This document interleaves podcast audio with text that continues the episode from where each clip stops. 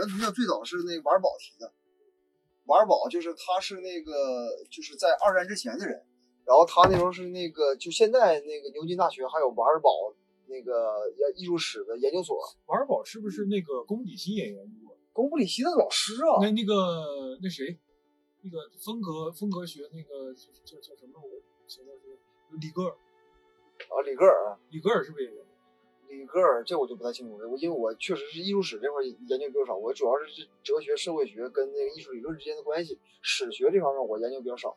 然后那个那个瓦尔堡他是怎么着？就是就是他那个有几本书我还没看啊。就是一本是那个乔治迪迪写的《记忆的灼痛》，里面提到了瓦尔堡。然后还有一个还有一个是那个他学生那贡布里希写的，然后 OCT 出版的那本书还挺贵。这两本书我都买了，但是还没来得及看。然后就是瓦尔堡他的临终的遗作叫《那记忆女神》，《记忆女神》的时候，他就是大概有四十多张还是七十来张的那个展板，上面贴满了图像，图像和图像之间都是有联系的。他当时在做这那这研究，所有的研究都是零零碎碎的，还没有一个大概的一个主线路，就只能够你后期研究呢，只能够通过他留下来这个东西去猜测他当时是怎么想的。那这个瓦尔堡他这个人是什么？他这个人的背景？是什么一个是它是一个地方，就是一个瓦尔堡一个会议，还是说瓦尔堡？就这这哥们儿，这这哥们儿姓阿伦瓦尔阿阿阿伦瓦尔堡。那他他你说的这个图像，这个女的相当于妓女神是一个项目，他做的一个项目。他他对他自己的一个研研究项目，就是一个艺术研究项目。对艺术史研究项目，他管给这个研究项目起名叫妓呃妓女神，但这个项目还没做完，就他就死了，只留留下一那个那一一堆材料。那这个项目呢是跟宝藏。对，就是就是被认为是瓦尔堡一生中就是说是就一直就是推向巅峰，就就是得推到这儿。他说我还还活着，他能把这个巅峰能完成，然后还能进行那个下一个巅峰。所以他的这这个当时留下的那这个呃遗作呀，当时给这所有人就是说就特别大的那个启发。贡布里希也在研究，包括刚才说的帕多夫斯基也在研究。对，然后就通过他的这个启呃启发，最终就相当于原点，所以说对。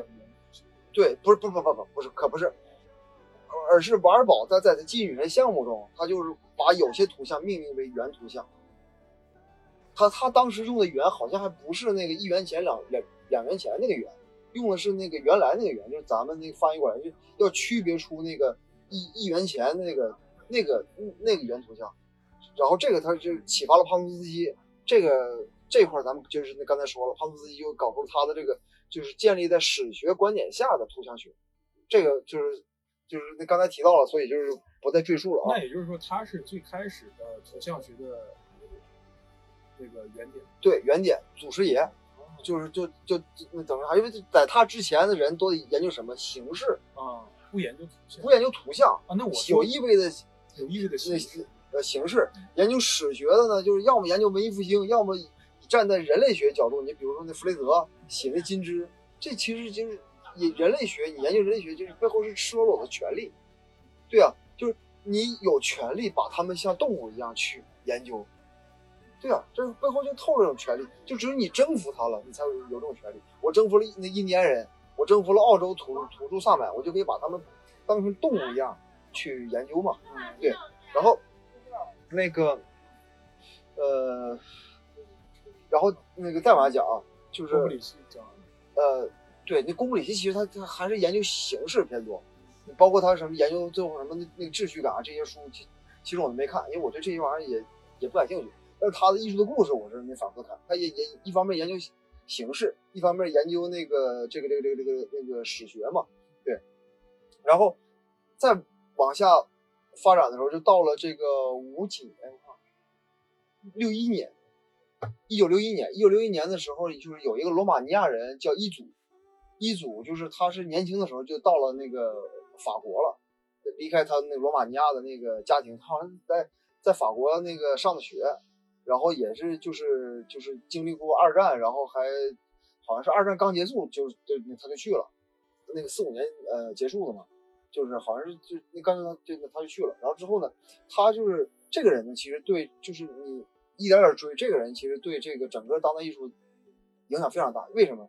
他影响了居伊德波。就这个人，他那时候是已经是二十七八岁了，当时居伊德波还是一个十八岁的高中刚毕业的一个小孩子，然后居伊德波认识了一组以后，就义无反顾的加入到了这个字母主义，这就这个团体，就当时还带有一种就是现代主义先锋派的那个，就是我我是个什么主义，团体性对我是一个就是那个那个那个先锋派的那个团体性，但是一组他的作品就是一系列作品就叫就叫原图像，他到他这时候那个圆就变成一元钱两元钱这个圆了，啊，就是就是他的这个原图像这一系列的那作品，实际上肯他肯定是启发了那哲学。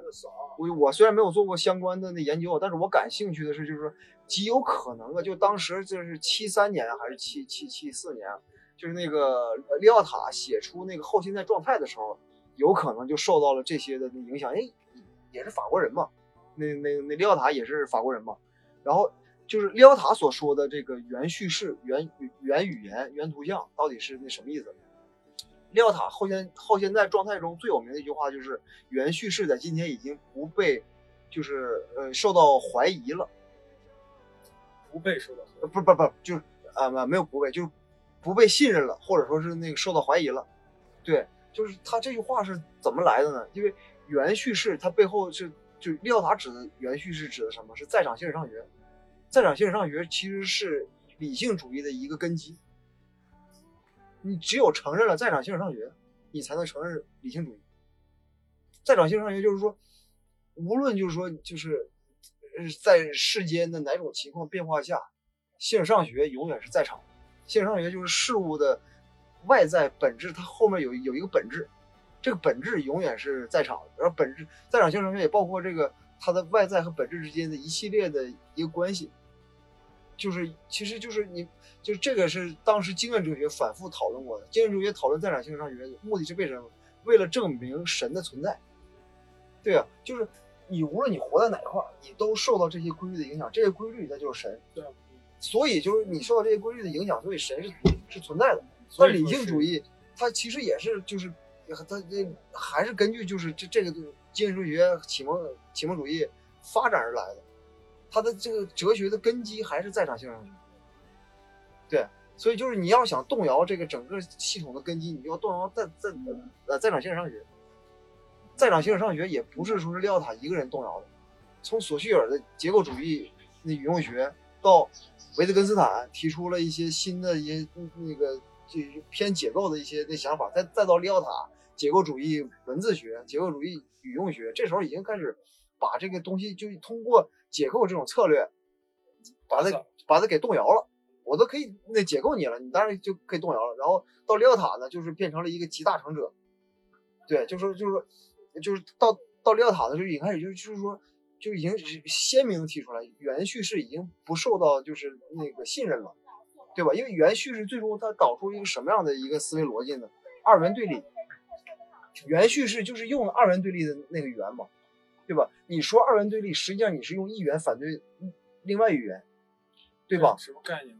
光明邪恶，这就是典型的那二元对立。黑暗，呃，就是黑暗和光明，正义和邪恶，然后善和恶。包括就是那正确和错误，它中间没有没有灰色地带，这这这个是就是那个呃理性主义的一个一个一个就是最根上的就是那那一个问题，你在场性上学导致的原叙事，对你你经过这种就是那个思路之后，你变得就是非此即彼。为什么说二战的时候德国人那么疯狂，就说可以把犹太人理性的消灭掉，我消灭你是合情合理的，就是二元。就啊，对，就要不活要不死，对，就就是二元对立，而且到最后，就德国当时使用理性主义到什么程度？就是说我能够通过理性主义一步步推断犹太人必须得死。你你就是理性主义干到这时候，你就已经已经是非理性了，就没有很疯狂，没有中庸，没有中间灰色。对对，所以就是到这时候，就是就是大家就才经历过二战整个一系列的反思，才认识到理性到最后的结果就是疯狂。当时那个谁？就是存在主义的那个、那个、那个、那、那、那个海德格尔不是跟纳粹就是那个合作吗？而且德国又是一个就是就是一个理性主义的诞生地，康德、谢林那那黑格尔，就哪怕包括那马克思，这那这不都是那个德国人吗？对吧？所以就是你通过这一系列的推导来来，最后发现理性主义恰恰就变成了一个最疯狂的，而理性主义的这个疯狂的他们的那根基在哪儿呢？就是在在场性上学的原叙事。原叙事。你要没有这那个那个原叙事，不承认二元对立，不承认一元领先，那么你承认世界是多元的，嗯，那么就是存在就是多个的这种就是就是从这个这个多样性，对，就承认它的那个多样性，承认差异，你这个才能是我们这个接下来这整个世界能够。能够共同和平相处的一个一个一个基本前提。所以就是就是到了到了这个份儿上，就是才开始有利奥塔就说就是原叙事不被信任了，明白吧？就就是从从这就是他推翻了这个原叙事，对通过这些所有的这种呃实践，所有的这种事情，对就是事件，然后他就是给让你反思，你这个东西是不是成立？咱们看到这些所有东西，尤其是德国的这些东西是错误，所以说我们要推推推推翻那个原原叙事。就你这样的才能成为这差一点。但是这个这个多元主义呢，到后来就是尤其是在九十年代以后呢，变成了就是美国的一个政治策略。他又利用这个多元性，就他表面上说的是多元，他玩的实际上很一元，对吧？他就是变成了一种就是就是那后那时候都在讨论后殖民嘛，就是后殖民色彩。后殖民就是是当时那个萨义德就是那个那个那个呃提出来的嘛，新殖民主义。然后一方面你们前殖民地干着新殖民主义的事儿，另一方面我这前中祖国，我还用这个一元化的呃就是伪装过后的那一元化。用多元伪装的一元再跟你们玩，我的筛选完全是不从你的逻辑出发的，完全不从你的逻辑出发。其实你真正的那逻辑是什么呀？你可能中国你是个前现代国家，你给人看的东西，你真正根上的文化可能就比如说什么，呃，剪纸，嗯，啊，京剧，对吧？我我说 no，你这什么破玩意儿？你要想真用这玩意儿也行，你把你的剪纸和京剧弄到我们当代艺术这个那系统里来。你先研究明白当代艺术，然后你得符合他的系统。对，符合我这当代艺术那个系统，然后作为你的这个剪纸和呃京剧作为一个外在的一个样式，这个我认，贴合在里面。这个我认。那你说这你这核心，你不还是原叙事吗？你这不是伪用多元伪装的，就是那一元吗？就就是就是，所以美国的它这个多多元主义，从九幺幺以后正式破产。它推行是从冷战那个八九年结束。或者九一年苏联解体那正式结束，到零一年的九幺幺，他玩了十年多元主义。你玩多元吧，人穆斯林不吃你这套，我就干你。这说明什么？你这十年失败了。所以从一那他就是多元以后，他又回到了二元，元又他对他他他又回到了就是那个原叙事。那我通过什么？我通过文化的这种垄断啊，对吧？你就说你你们第那第三世界国家，你要是想获得一个文化的一个那那个认证，你还得来我们这儿啊。这个萨萨义德当时就是那分析了，这是后殖民主义带来的。殖民主义的时候，我宗祖国，我强迫你附属国学习我们国家的文化，对吧？你日本占领东北，你所有孩子必须那个学日语，对吧？那么满洲国不打仗了，不打仗变成什么了？变成了与前附属国主动去学习那个中国国。主动去舔，这就是那那后殖民主义。之前是人强迫你学的，后来就是我主动去舔你的。你比如说，就是现在留留学也一样，就一样啊，就因为你没有现代性，你没有现代性，就是对你需要我是借鉴你之前的东西，是不光是借鉴，甚至是你现代性程度的评判掌握在人家的手里。就我告诉你什么，你就是。我对我说你啥，你是啥，你就那个。你明白这点？就这点，在在在咱们艺术界、学学术界也是非常的一个明显，对吧？就是就是批评就是这样。对啊，就是因为他们生产了、创造了这些理论和潮流，变成了只能他能评判你，你不能反过来评判他，对吧？对。最典型的就是直观例子，就是九十年代的时候，中国艺术家大量去去卡塞尔文献展、去威尼斯双年展，回来以后牛逼了。为什么？是因为人家那边让你参展了，给你门了，让你进去了。他那认可了，这就是后后殖民。这个这这对，这这就是后殖民。你什么时候看见过一个 北京双年展之后回国以后那大红大紫？不可能啊！北京双年展没都没人来，北京双年展搞不搞都都不知道了，对吧？所以这这个就是那后殖民嘛。是北京双年展有啊，中国美术馆做的。是吗？还做呢？我，做好多年，就是属于我就去过第一届国家项目，啊，它就是国家的一个。但是它它吸收的全是第三世界东西。对他就是真想啥，哎呀，他这个逻辑压根儿而且而且，比如他要去，其实他去的话，相当于那个，比如说政政治这块儿，就相当于美国，他说代表他们国家这个人去，他也不会同意就的。现在就是就其实就是你说咱说大一点啊，说大点儿就是可能有有有有有有吹牛逼的那个就就整个世界现在最大的问题是什么呢？就是你实际发展到今天，已经大家都已经认识到了文化和这个族群是多元的，但是你资本主义是一元的。嗯你不按照我世贸协定玩儿，就玩不了。你不按我世贸协定玩儿，美国我我就干你，对吧？就你这个这个矛盾无法调和，无法调和。这个矛盾就是到最后呢，也会因为族群、人种、文化的差异上升为文文明之间的冲突。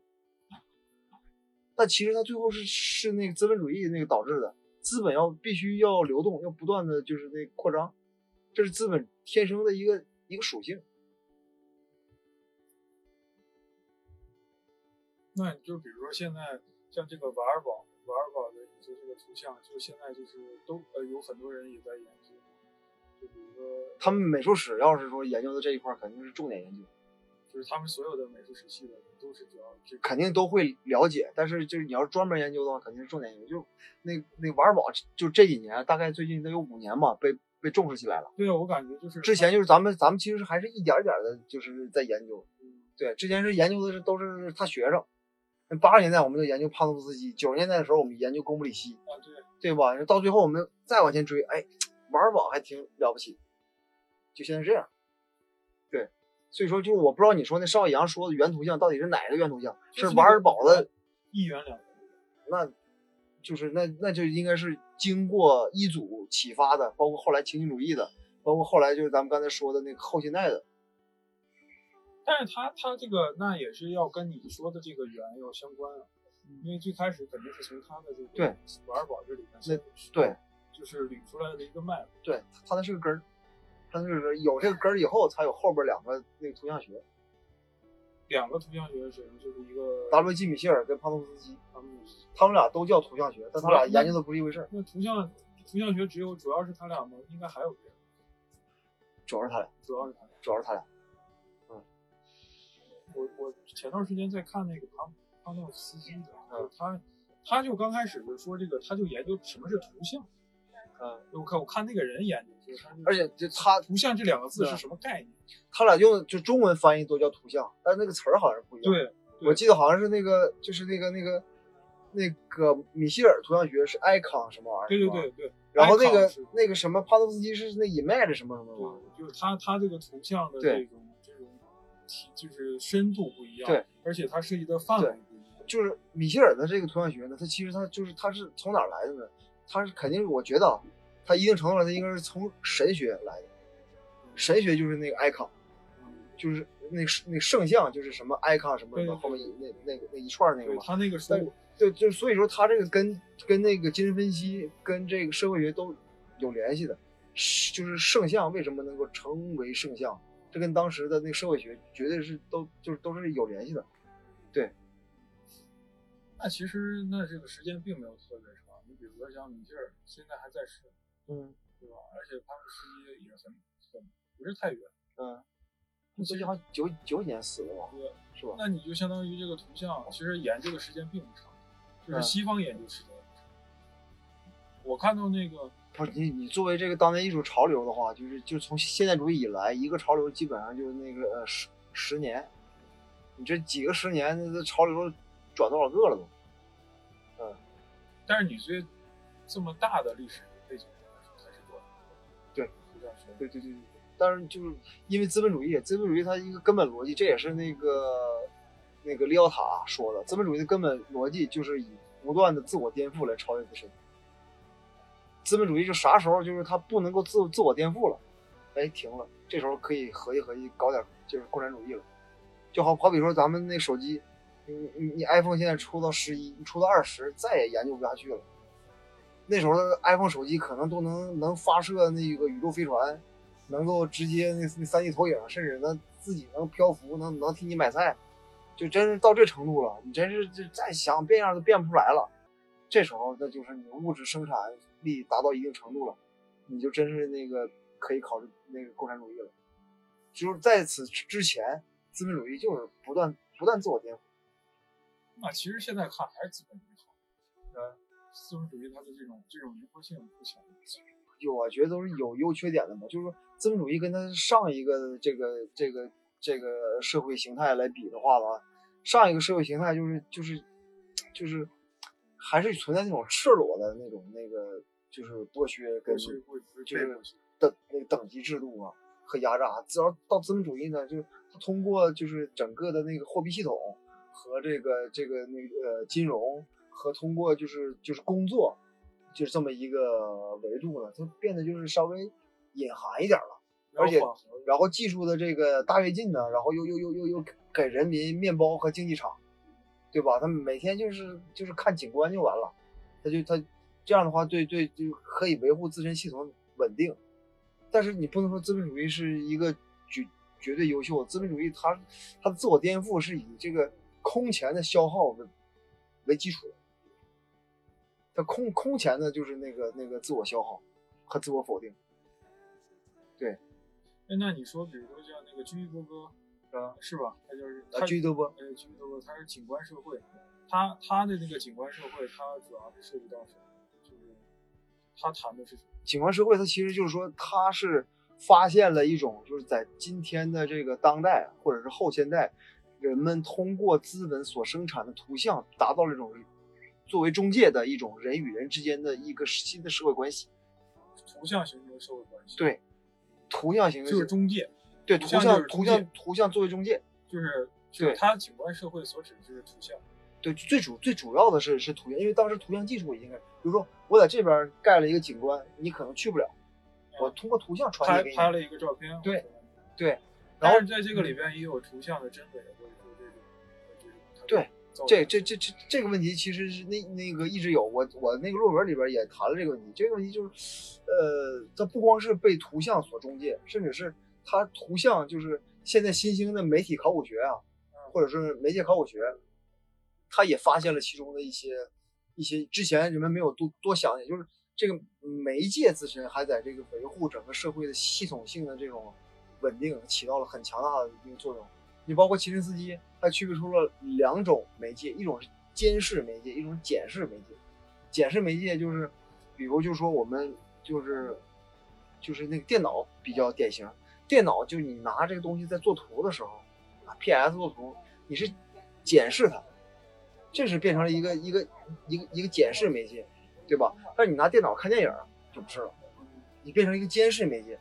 监视媒介是什么呢？是这个电影的这个景观。电影作为一个景观，它的生产者去监视你，他怎么监视你呢？他甚至都不用看你，只要是在放映的这一个半小时中，你坐在屏幕前，你你别动，你别想别的，你你就是你的情绪和情感随着画面的移动被带走就 OK 了，我就实现了监视的作用，明白吧？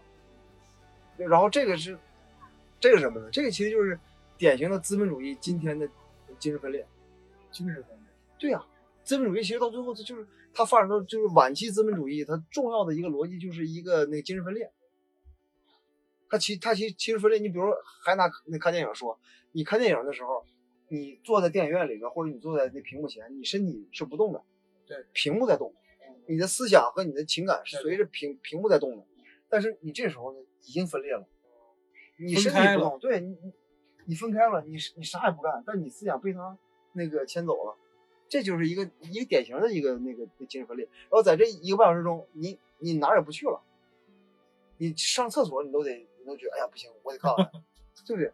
但他可以没他并没有直接去去监视你，去一举一动，他没有没有做到那么细，但是他起码就证明了你你就看就完了，看就是本身就是一种就是那那个监视。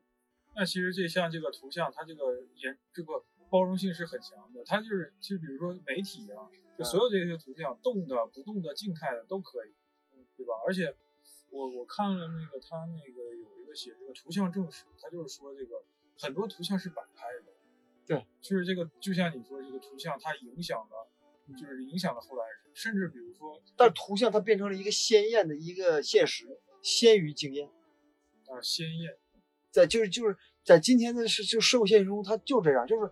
你给他看一张图像，这个图像可能是摆拍，也可能是软软件那那个修饰过的，一或者说就算就是呃没有，它也可能是这个怎么说呢？就是以局部取代整体的，嗯，对吧？就就是就是，但是呢，所有人看到这张图像以后，他觉得这是真的，嗯，这就是那个真实的，这就是图像的今天的我觉得是这个最牛一个一个威力，就是图像的真实性，对吧？但实际上图像并不一定是真实的，对吧？就比如说你说你读图的人，大部分人对你你说大庆怎么样？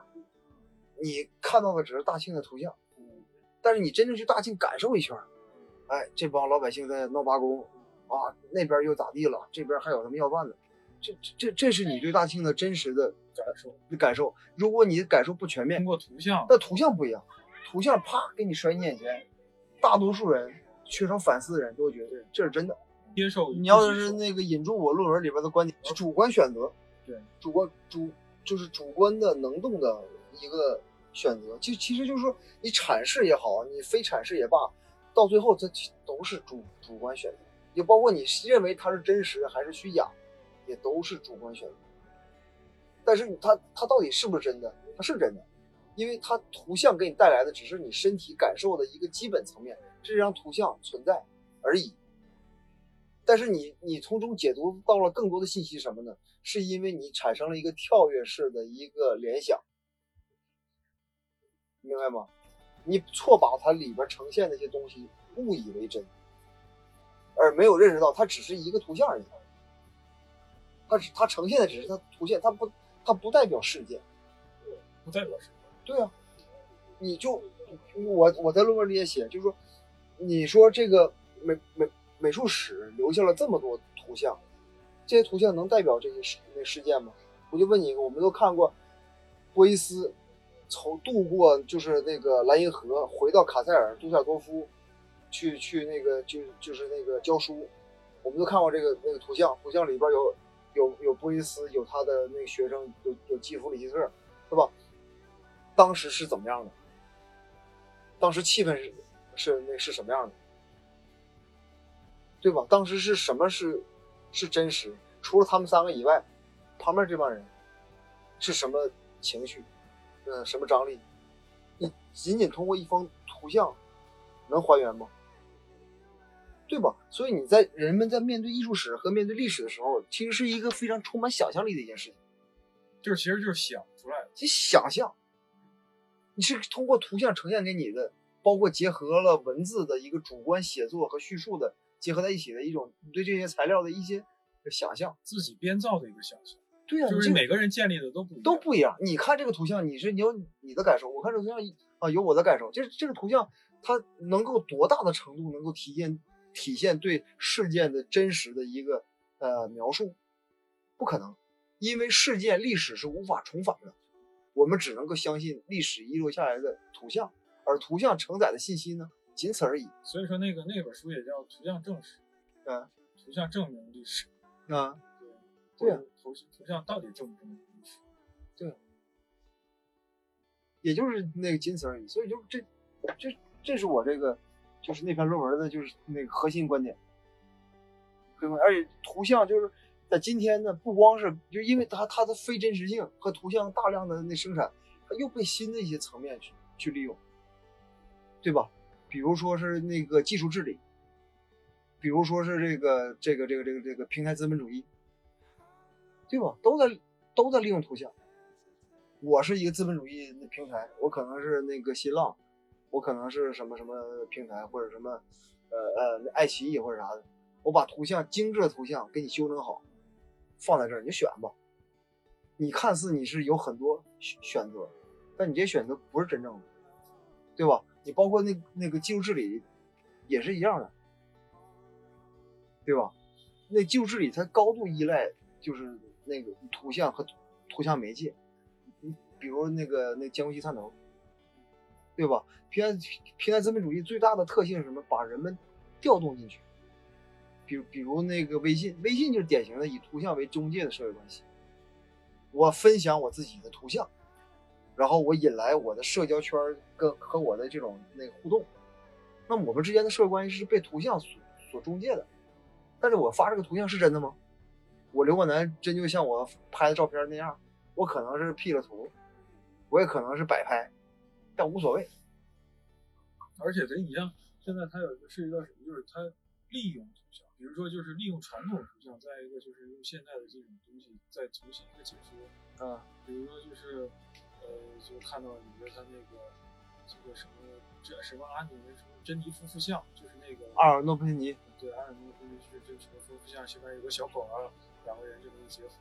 那现在他就是可以把这个就是用动画、动漫的形式，比如说米老鼠、唐老鸭，然后置换到这个。其实也是属于一个图像的置换的一种吧？它也是一种图像到图像，嗯，也可以算进去。对，可以，但它但它这种其实这种还是那个，就是那个后现代主义和当代艺术的一个就一些那个基本策略，并对对，它属于一种并置，但是它是利用了图像做图像。这个策略呢，其实就是情景主义来的。情景主义三大策略，第一条是漂移，第二条是异轨，第三条是构境。第一大策略漂移是指什么？就当时在个字母主义国际的时候，就当时后来那个那一组跟德波他们那吵掰了，那个德波也也长大了，逐逐渐有了自己的一些理解和认识，然后他们就那个分出去了，就单独成立了一个情情境主义，然后第二年就改为情境主义国际，因为他当时他在在在英国什么那边还有他们的就是那个那个追随者，然后他的三大策略漂移呢，就是就就在字母主义的时候，就他们。一帮人经常就是在街上漫无目的走，就是漂移，指的是就是快速的穿越城市地理，建立心理地理实验。对，实验对，就是比如说你这城市它是有不同的，就是就是那个，那你的意思是规格和分区，你快速就是那穿越，你从中找到不同的这种图像在心理的建立。不是不是不是不是，它是跟那个整个整个城市跟社会关系那个那个那个发生关系的。你在这个穿越的过程中，会跟你在有一种不同的感受，就然后是对自己的一个一个启发，或者说是一个一个一个一个一个侧面的一个打击。他们这帮人经常就是那时候就是一边走一边聊，有时候那一走就是一下午，然后他们很多想法都是几个人一边走一边聊那个聊出来的。这这个后来被他们当成了一个策略，就是他们随着走，随着就是行动，随着看到不同的东西，他们就是就是这个时候他们的思想。感受是完全跳跃的。我刚才走过政府机关啊，操！我看到什么了？然后马上我走到贫民窟，两个咔一结合，然后产生了一种那个新的联系，新的思想也那个随之产生。这个被咱们后来就是那个那个保留，成为一种啊策略。这这个是呃漂移。然后第二个是什么？呃，异轨。那那异轨其实就是那很好理解，就是指什么？就是。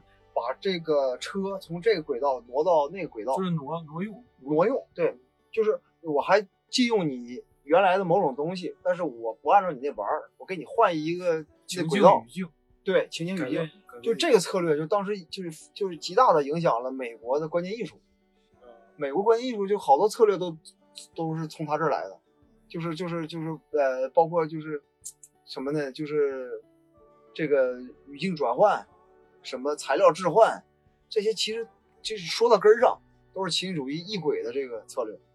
啊，还有一个是就是构境，那那那构境的，就是它原文的含义是我重新建立一个情境，然后以此来够来分别于就是那个资本景观下的情境，并且产生一些新的启发。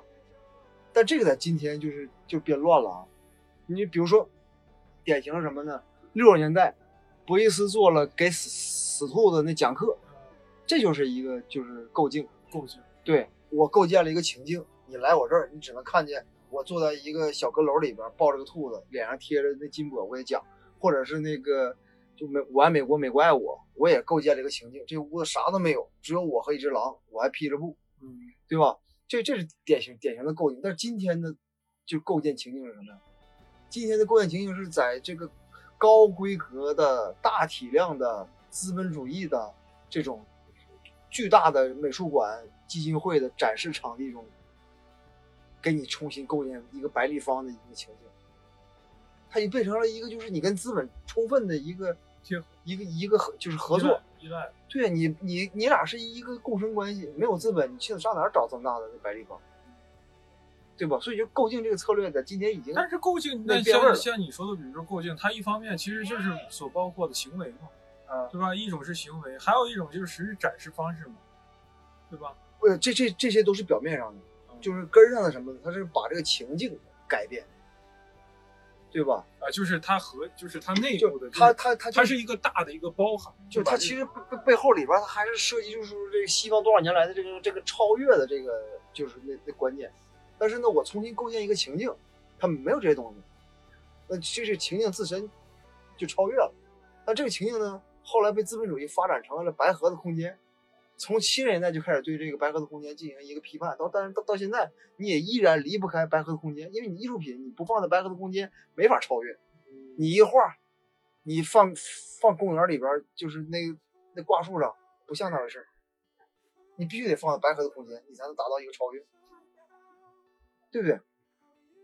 就这个是他们的就是一个逻辑。这其实我个人的就是那观点是，现在不要构建情境了。现在你构建所有情境，就都就是就是要么就纯粹就是就是假的，产生不了什么那个力量；要么就是跟资本相结合，进入他的白盒子空间，构建了一个。那咱该怎么做呀？那他就是我现在在认为是进入情境。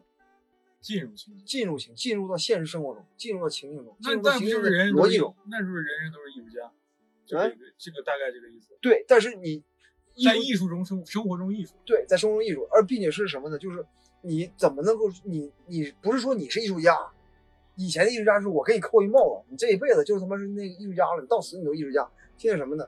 你进入到情境，你进入到艺术的时刻，那一刻你是艺术家，除了那一刻你你还是你，明白吧？就是你进入到这个情境中，你根据情境中中自身的逻辑，你进行那个呃异轨也好，漂移也好，你通过一些你个人的一些就是呃工作，你改变了其中的逻辑和社会关系。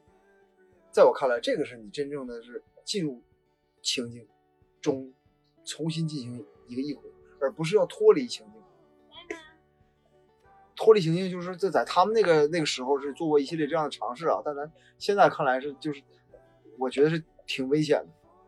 在在今天挺，因为今天你中国中国还是一个这个儒家的这种就很温情脉脉的，就是人与人之间是有相互连结的这么一个社会关系，对吧？所以我采取的方式就是就是那进入情，我们学构镜，学这套方法，到最后变什么？我举个例子，苍心，苍心就是构镜。